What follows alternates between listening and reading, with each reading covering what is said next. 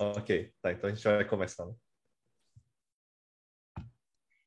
Boa tarde, boa noite, bom dia, de onde quer que você nos escute.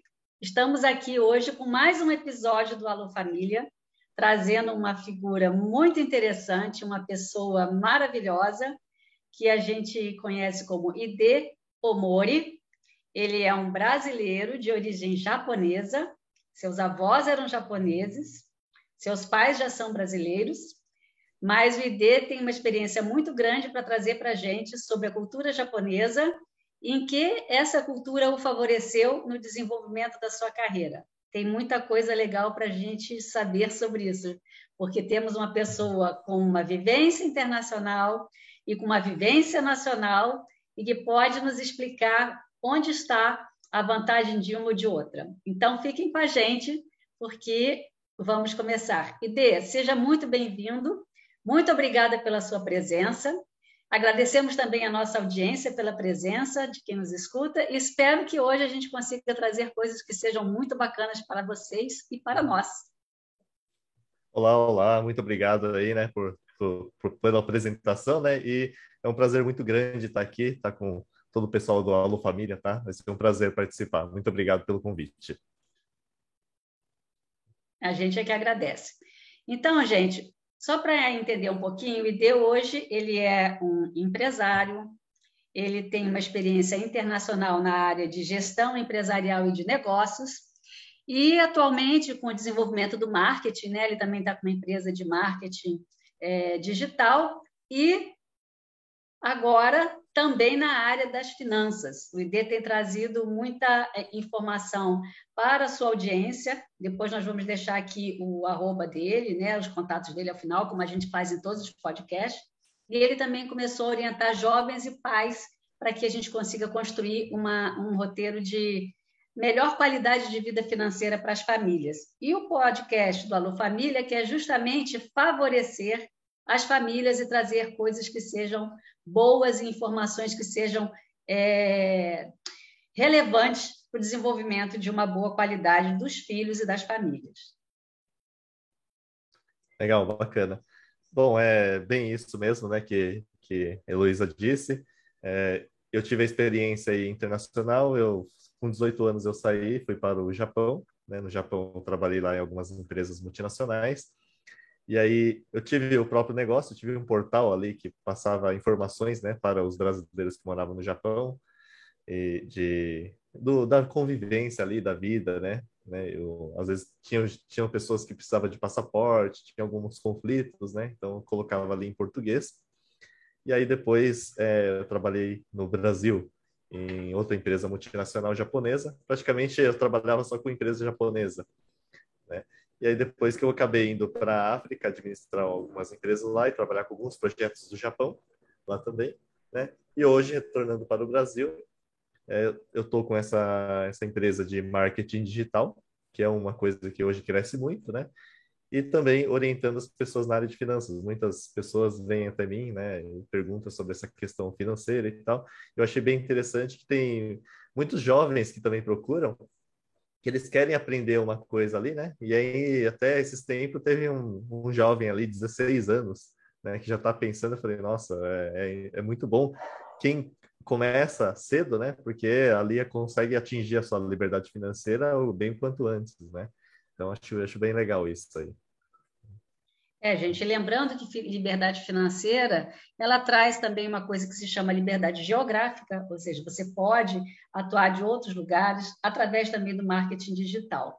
Hoje de manhã, por exemplo, já fazendo um pouco de menção à questão do aprendizado das finanças, eu tenho minha filha de 15 anos, acho que todo mundo já sabe na audiência, para quem está chegando aqui hoje, e hoje de manhã nós estávamos assistindo aula de mentoria, né? É, sobre finanças. Então, a minha filha já está aprendendo isso também, já está fazendo uma projeção para a vida dela. E Dê, qual é assim a diferença básica que você percebe entre a cultura japonesa e a cultura brasileira em dois aspectos? Tanto na educação intrafamiliar, né? Você já comentou com a gente que as crianças têm um pouco mais de autonomia lá, elas precisam disso, isso é uma característica da sociedade japonesa, e também na formação, o valor que se dá ou não à, à formação é, superior ou à formação técnica. Eu acho que essas duas informações elas são bastante relevantes para a nossa audiência, para elas entenderem né, como é que você saiu daqui com 18 anos e já hoje é um consultor internacional tão jovem, já foi, já voltou, já foi para um monte, já teve várias ocupações em diferentes é, lugares do planeta. Sim. É, o, assim, pela minha experiência que eu tive, né, até às vezes eu comento, e hoje mesmo estava numa conversa com uma amiga, que estávamos falando que, assim, hoje tem muitas crianças que os pais dão o celular para a criança, até ela mesma, né, ela deixa ali um celular com uma criança de dois, três anos, ou um tablet, eu deixo ali assistindo algum programa para quê? Para a, a, os pais terem mais tempo, né, para trabalhar, fazer as coisas ali, né? Aí uma coisa que eu vejo assim que, que é, é diferente, né? Que no Japão, é, normalmente a, a escola lá é, tem o período da, da manhã e período da tarde. Então fica o dia inteiro na, na escola praticamente, né?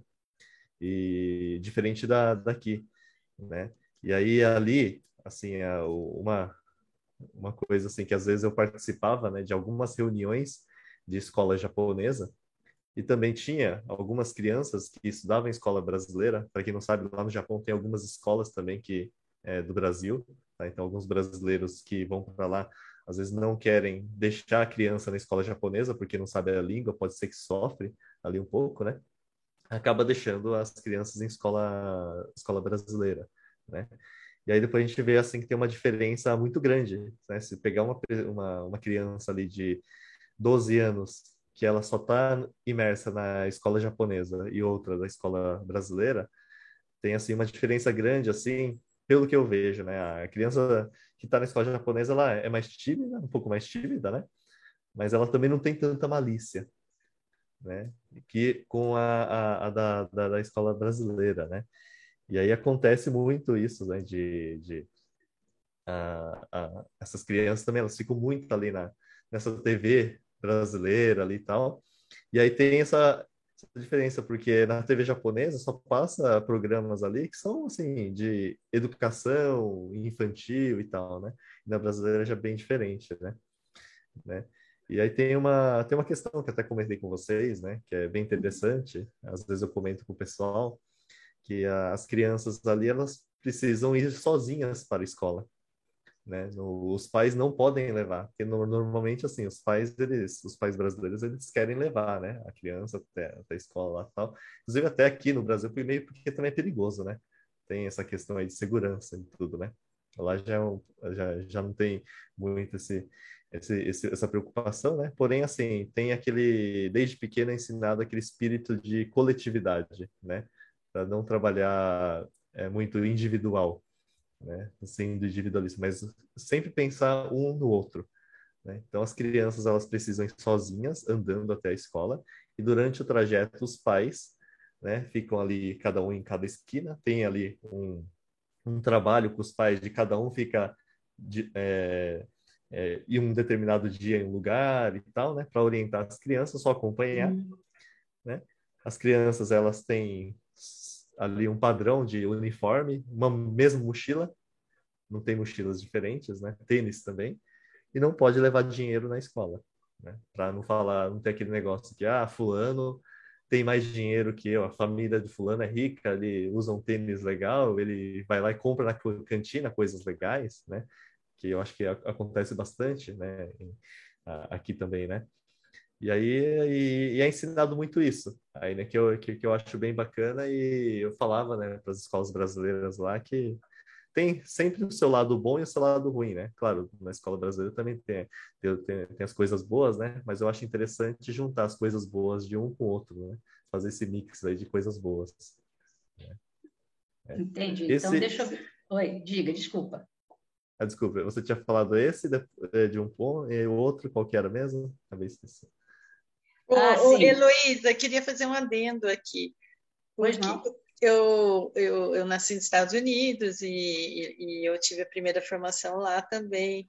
E uma coisa que me chama atenção na, na criação lá, na educação, é, primeiro, o, o horário de escola. Lá a gente entrava umas 9 horas da manhã, que é um horário mais normal para as crianças, porque você arrancar uma criança 7 horas da manhã, para já estar lá 7 horas da manhã, eu acho que é meio cruel, assim. E uhum. outra coisa que eu vejo é assim, quando a, quando a pessoa já vai para a faculdade, ela não pensa em voltar para a casa dos pais. Ela já tem essa cultura de que, ah, me formei, vou trabalhar, vou ter minha casa, né? Eu vejo até algum, alguns relatos de, ah, se, eu, se você voltar para sua casa, sua mãe vai te cobrar aluguel, entendeu? Porque a cultura é assim, né? Você tem que sair, e aí você já é adulta e você é responsável por você. E aqui não, eu vejo essa coisa meio que postergando. Tem gente, né? Tem os adolescentes de 40 anos que vivem na casa dos pais ainda. Então, é uma coisa bacana da gente dar refletir, né? Porque realmente com 18 anos já é adulto, né? Não é, não é mais para ficar embaixo da asa da mãe, né? É, eu acho é isso verdade. bem legal. Oi, desculpa, mas eu queria só apontar uma coisa.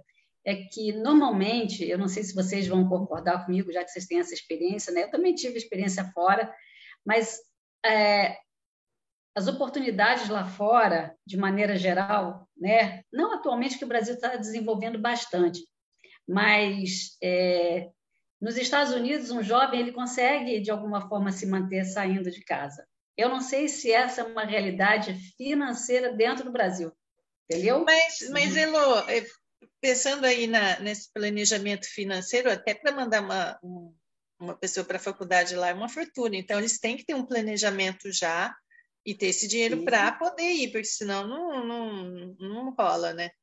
Mas é, tá, tem tudo a ver com o que o ID está falando, né? De, de fazer um planejamento, de, de já ter essa mentalidade de que você né, tenha que se sustentar depois de fazer a faculdade. Eu acho bacana isso. Eu encontrei sim, com, sim. com um coreano lá, ID, e ele falou assim para mim: Não, eu eu tô vindo para os Estados Unidos, né? Depois, quando eu fui fazer intercâmbio, e ele falou assim: só que ninguém me levou no aeroporto. Eu, eu peguei, sei lá, um ônibus e fui.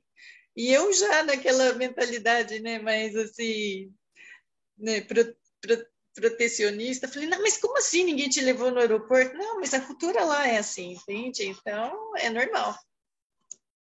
É, é o que acontece também no Japão, né? As crianças acabam pegando ônibus ali desde pequeno sozinho também, né? O trem, essas coisas, né? Aí, né? É, assim, aqui eu não deixaria acho que meu filho sozinho porque é perigoso, né? Realmente, né? Mas lá, lá assim, nos, nesses outros países a gente consegue, né? E aí uma coisa que uh, você comentou é, ali também tem isso, né? A partir dos 15 anos, 16 anos, acaba já pensando em trabalhar em algum local, não voltar para casa durante o dia, né? Porque sempre tem algum esporte, algum, alguma atividade lá para fazer. E aí voltar, pra, é, quer dizer, arrumar algum, algum bico, né, para fazer de trabalho, porque tem várias lojas de conveniências, lojas assim que aceitam né, as pessoas ali, acho que com 16 anos assim, trabalhar, elas acabam trabalhando. E é interessante que aqui sempre tem essa, essa coisa, né, de, de estudar, terminar o segundo grau, já ir para a faculdade e depois disso arrumar um trabalho.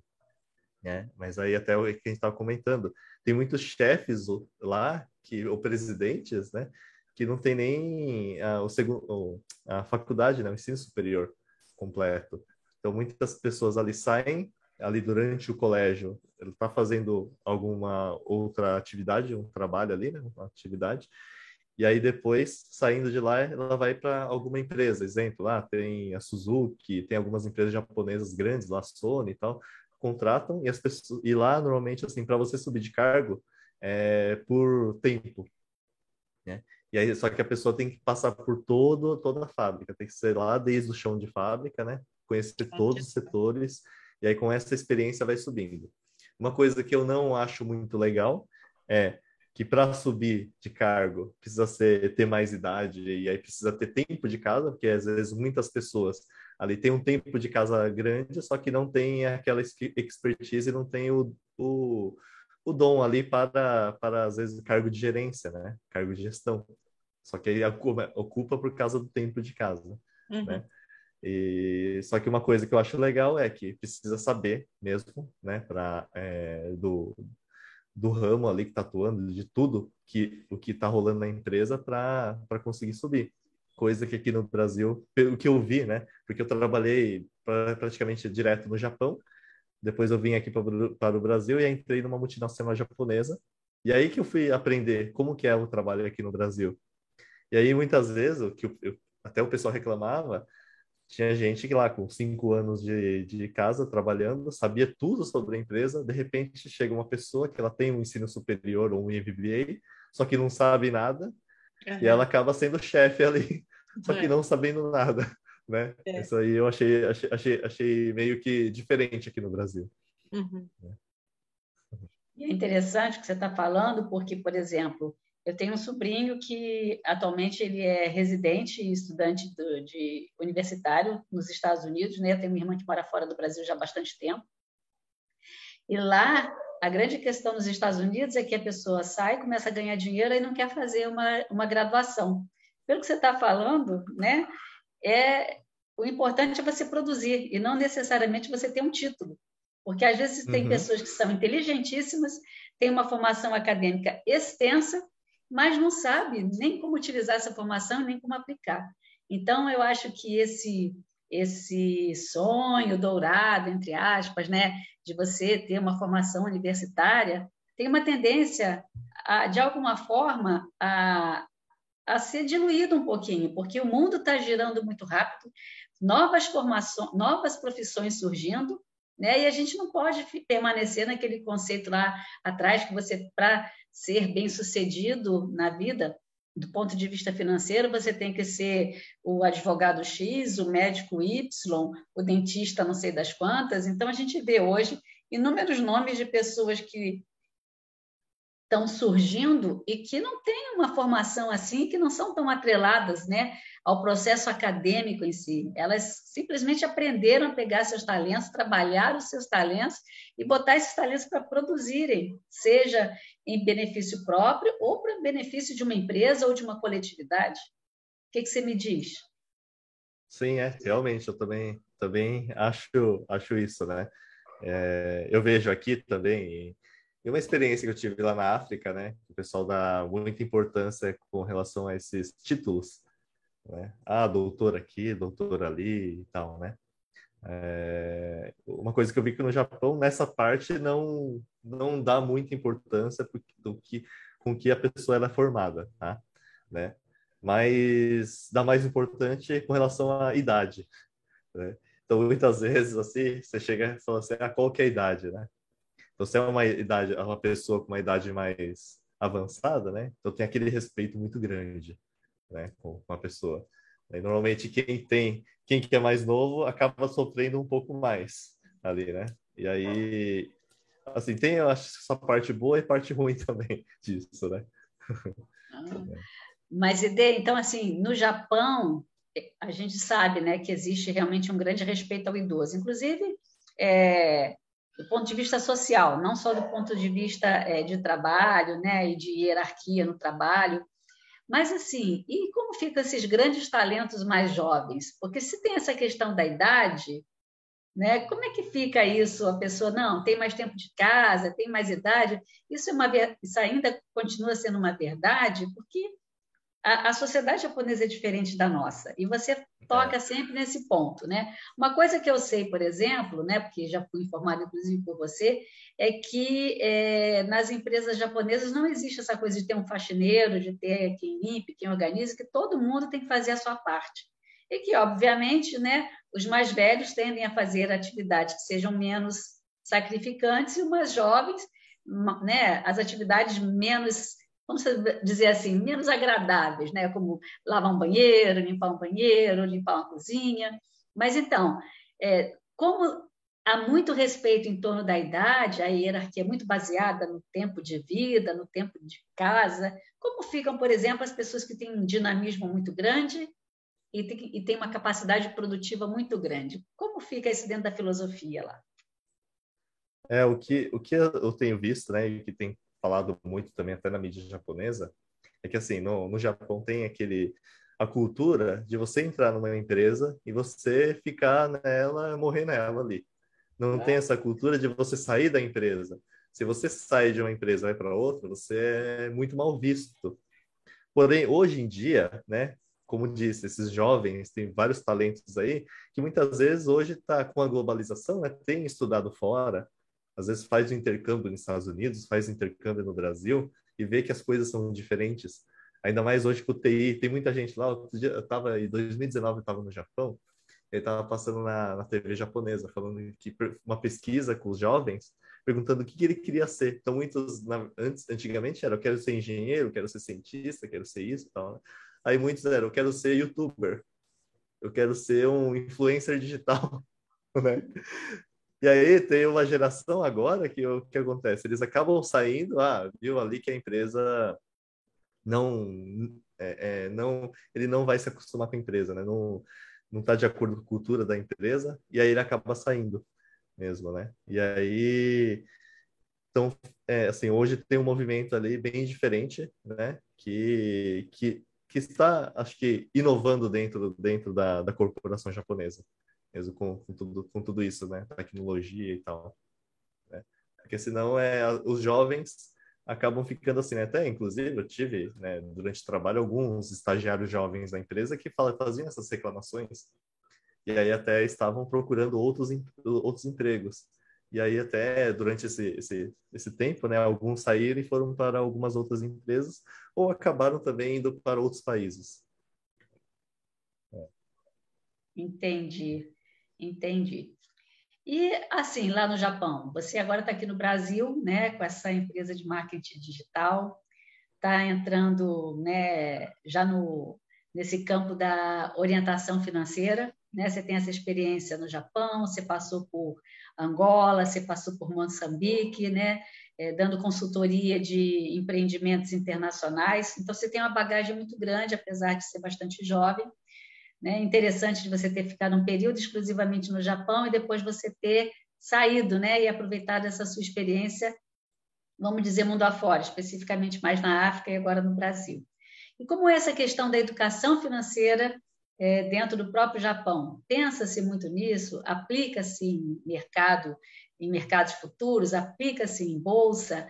É, atualmente tem aí fervendo muito a questão das criptomoedas, né? Hoje a gente está aí inclusive nesse cenário de, de uma guerra é, no leste europeu. Então, assim, hoje é tudo muito rápido, acontece tudo muito rápido. Então, o é, que, que você tem para dizer hoje, por exemplo, em relação a essa precaução para um futuro? Como que a gente pode orientar os nossos jovens? Não sei se existe diferença entre o Brasil e o Japão que, que você poderia falar sobre isso para a gente, por favor, para orientar a nossa audiência, especificamente aos nossos pais, avós, tios, enfim? É, existe uma diferença muito grande, né? Assim, o povo japonês ele é conhecido como um povo poupador. Né? Então, assim, é muita, o povo lá normalmente ele poupa muito. Né? Deixa o dinheiro lá no banco, muitas vezes nem sabe quanto que tem, né? Mas assim vai só colocando e é pão duro, né? os meus, os meus pais, os meus avós são todos, tudo assim, bem assim, é, é, mão fechada, né? Então é, é, de poupar mesmo, né? É aquela cultura de sempre pensar no amanhã, né? E, e que é diferente muito do brasileiro, né? Que o brasileiro muitas vezes pensa no agora, né? Quero viver o agora e tal, né? E aí, ah, tem as contas que pagar, a gente vai dar um jeitinho, né? Inclusive é bem interessante porque assim toda toda semana eu recebia os visitantes do Japão da empresa de lá, né? E a gente conversa, sempre conversar e uma e uma coisa que eles sempre falavam era o sistema, né, de, de divisão de despesas, quer dizer, controle de gastos em, em casa, né, junto com a esposa, que é diferente do exterior. Para vocês terem uma ideia, no Japão utiliza um sistema ao qual a esposa que ela faz todo o controle financeiro da, da família. Então, o marido ele recebe ali, ele nem sabe quanto que ele recebeu, vai tudo para a esposa. Aí ele tem ali uma mesada. Essa mesada chama Okozukai. É, então, sempre nas conversas entre, entre os japoneses é ah, quanto que você tem de Okozukai? Quanto você tem aqui? Ah, eu sou... O que, que é? Normalmente ali, às vezes é 100 dólares para ele passar um mês. Para passar um mês. Né? Ia fazer uma piada, ele... né? Ele fica com. A mulher deixa ele apertadinho para ele não poder fazer bobagem fora de casa. e aí eles ficam ali, ah, esse ano eu vou ter que negociar uma, uma verba melhor com minha esposa. Sabe? Aí eles falam assim, não, no estrangeiro é bom porque não tem isso, né? E aí até eu perguntava, mas você sabe quanto que tem ali, né? Já? Ele falou, ah, não sei não quanto tem, ela que sabe. Para vocês terem ideia. E eles poupam muito, né? Inclusive, assim, até quando teve, tem as crises ali no, no Japão, o governo incentiva eles a gastarem, né? Porque não, não tem essa cultura de, de, de gastar. Né? As crianças também, já desde pequeno, já tem isso, né? De, de não gastar, vai comprar alguma coisa ali, né? Compra do mais barato, né? Então é, é, é, é bem diferente do daqui que eu vejo, né? Isso. Nossa, que interessante. E... Mas aí quando junta, fica com muito dinheiro, faz. Quer dizer, imagino que para quem junta uma vida inteira chega, chega a ter um patamar de, de, de reserva bastante razoável. E aí, o que, que deixa para os filhos? Como é que fica isso? É, eu creio que fica para os filhos, sim. Mas depois, assim, quando ficam. O que eu vejo, tá? O, quando ficam mais velhos, muita gente investe muito em, em viagens. Né? Ah. Então, o pessoal vai ah. muito para viaja para a Coreia, para a Europa, assim. Então, inclusive, se vocês vão ali para a Europa, vão para alguns países da África, sempre tem aquele grupo de senhores japoneses, né? Porque eles acabam juntando ali e depois faz aquela junta as pessoas e vão, né? Ali para algum lugar. É, e aí, até aqui no Brasil também acontece isso com as comunidades japonesas, né? Eu, como eu tinha dito, eu cresci dentro de uma comunidade japonesa, né? Aí meus pais ali ficavam também. Quando falece alguém, né? Então tem aquele espírito de coletivismo, né? Às vezes a gente nem conhece, aí tem que dar um pouco de dinheiro ali, tal, né? Aí todo mundo que vai para a associação, aí precisa ajudar em alguma coisa ali, né? E aí disso todo mundo vende, exemplo, a yakisoba, né? Quem o aquele plantador de verdura lá, né? Ele vai e doa um pouco de repolho, de brócolis e tal né? Sempre tem alguém que tem um macarrão, aí vai lá e doa, né? Aí todo mundo se ajuda a fazer, aí vende, e aí isso arrecada para todos, né? Para todo mundo usufruir disso, né? Então aí tem essas coisas que aí as crianças também são ensinadas dessa forma, né? É, que eu vejo assim que é muito positivo que poderia tratar assim aqui também, né? Algo assim. E aí com relação ao mercado de, de ações, assim lá, é, a, muita gente investe, não é que nem no Brasil, acho que no Brasil é 4% da população. Né? Ali é uma, uma, quase todo mundo investe em ações. Quando entra para trabalhar nas empresas, como lá no, no Japão tem grandes corporações, você também recebe ações como um bônus, né? Então, você está trabalhando na empresa, você tem o seu salário, por ano você recebe X ações. Então, por isso que já está habituado a, esse, a essa, a essa parte do sistema financeiro. Né? Outra coisa é, no Japão, ela, ao, ao contrário daqui, tem a deflação. Né? Dez anos atrás, chegava lá, tinha um, um, um prato feito, mais ou menos, naquele prato executivo. Hoje está o mesmo preço ou está mais barato. Vai lá, né? é, acontece isso. Né? É, é, é uma coisa bem interessante. Né? Por quê? Porque as pessoas também não gastam muito. muito legal, é. muito interessante. Mas é, você vê que cada cultura, mas, mas é isso que você fala, né? Tem seus prós e tem seus contras, né? Em tudo, em toda relação aí, mas estar tá familiarizado com isso é bem legal. E aí, é, Heloísa? Oi, diga.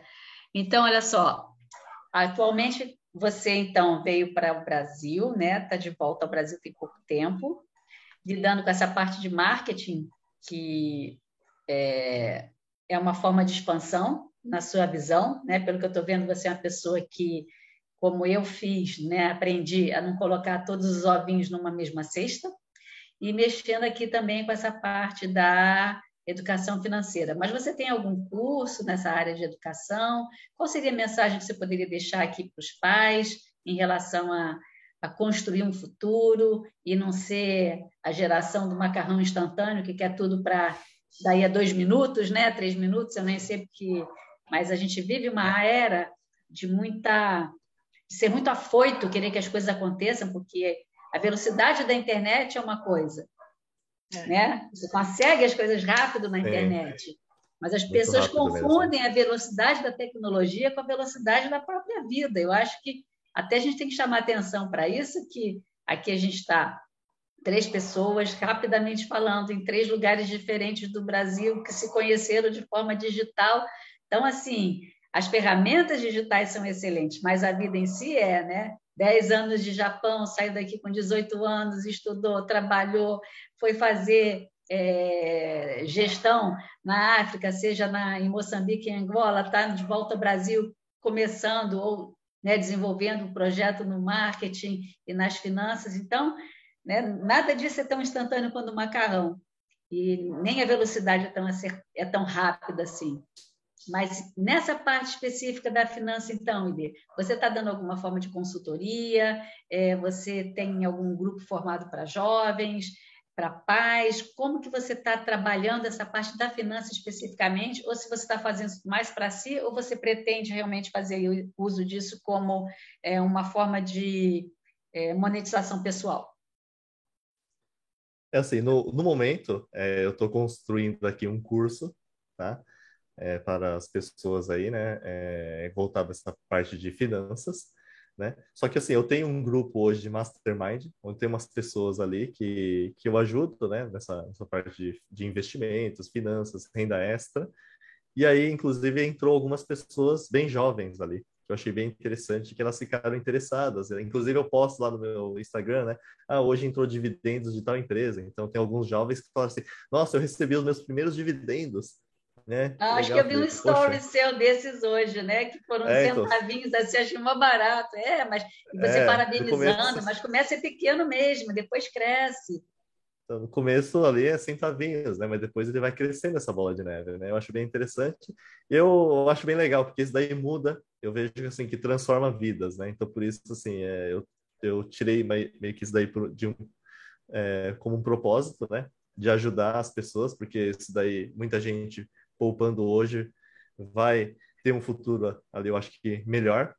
Eu quando eu trabalhava no Japão, né, eu era encarregado de algumas pessoas, vinha alguns senhores lá de mais de 60 anos de idade pedir vale para mim, porque para passar o mês, porque não tinha dinheiro para passar o mês. Então eu pensei, pensava, na época eu tinha 21 anos, eu pensei, eu pensei assim, nossa, já pensou chegar com 50 anos e eu ficar pedindo para a empresa lá um dinheiro adiantado, uma antecipação do salário, porque eu não tenho para passar o mês? Eu não quero isso, né? E aí, por isso que eu fui atrás de livros de finanças. Eu cheguei no Pai Rico, Pai Pobre. E aí, um amigo meu disse que ele trabalha com o filho dele nessa questão de, às vezes, o filho pede alguma coisa, ele fala assim, tá, ao invés de falar, olha, o pai não tem dinheiro, não pode é, comprar isso. Ao invés disso, fala assim, tá, filho, legal, você quer isso, mas o que, que você pode fazer para conseguir dinheiro para comprar isso? Para trabalhar, então, o mindset da pessoa e fazer ele pensar, né, de que forma que ele vai conseguir dinheiro, né? Porque a gente cria dinheiro, né? Ali também, né? Então, acho que trabalhar esse mindset é, nas crianças, né? E muitas vezes nos pais também, eu acho que é bom, porque muitas vezes nós temos crenças limitantes, né? Que o dinheiro é ruim, que é isso, aquilo, né? Mas lá no futuro vai fazer diferença. Se você não tem dinheiro ali e precisa muitas vezes ir no médico, né? Comprar remédio, que é muito caro, né? muita gente hoje fica nessa, né? precisa comprar remédio e não consegue. Né? Então, acho que precisa, quanto mais cedo, começar e orientar os filhos nessa questão. Infelizmente, no Brasil, a educação financeira não tem essa educação financeira aí, né? Eu acho que é, a gente consegue construir um futuro melhor.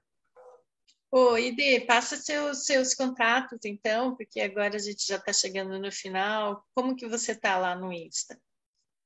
Ah, no Instagram eu estou como hide.omori, tá? pode me contatar ali, tá? É, fico à disposição aí para ajudar no, no, que for possível todos, tá? Tá, joia. Gente, eu só quero ressaltar o seguinte, que ele falou Hide, mas é porque é no japonês é um H, tá? Então é o H-I-D-E Omori, né? Que é o arroba dele na, no Instagram. Olha, a gente só tem um minutinho. A conversa, quando tá boa, passa a gente não percebe. E eu queria muito agradecer a atenção da nossa audiência. A gente espera que é, as informações que ele nos trouxe tenham agregado algo de positivo. Lembrando que a mensagem dele, essa última mensagem foi muito legal, dele dizer né, que não quer, não quer ver pessoas mais velhas chegarem e precisarem de um adiantamento. Então, gente, vamos organizar a vida em todos os sentidos, né? Em todos os sentidos, e principalmente sabendo que hoje em dia existe uma facilidade de se investir. Então, busquem essas informações. Esse livro, Pai Pobre, Pai Rico, é excelente, a gente recomenda, já foi lido por nós, pelo ID. Quero agradecer, ID, a sua disponibilidade, a sua atenção e simpatia, o carinho que você trouxe as informações para a nossa audiência.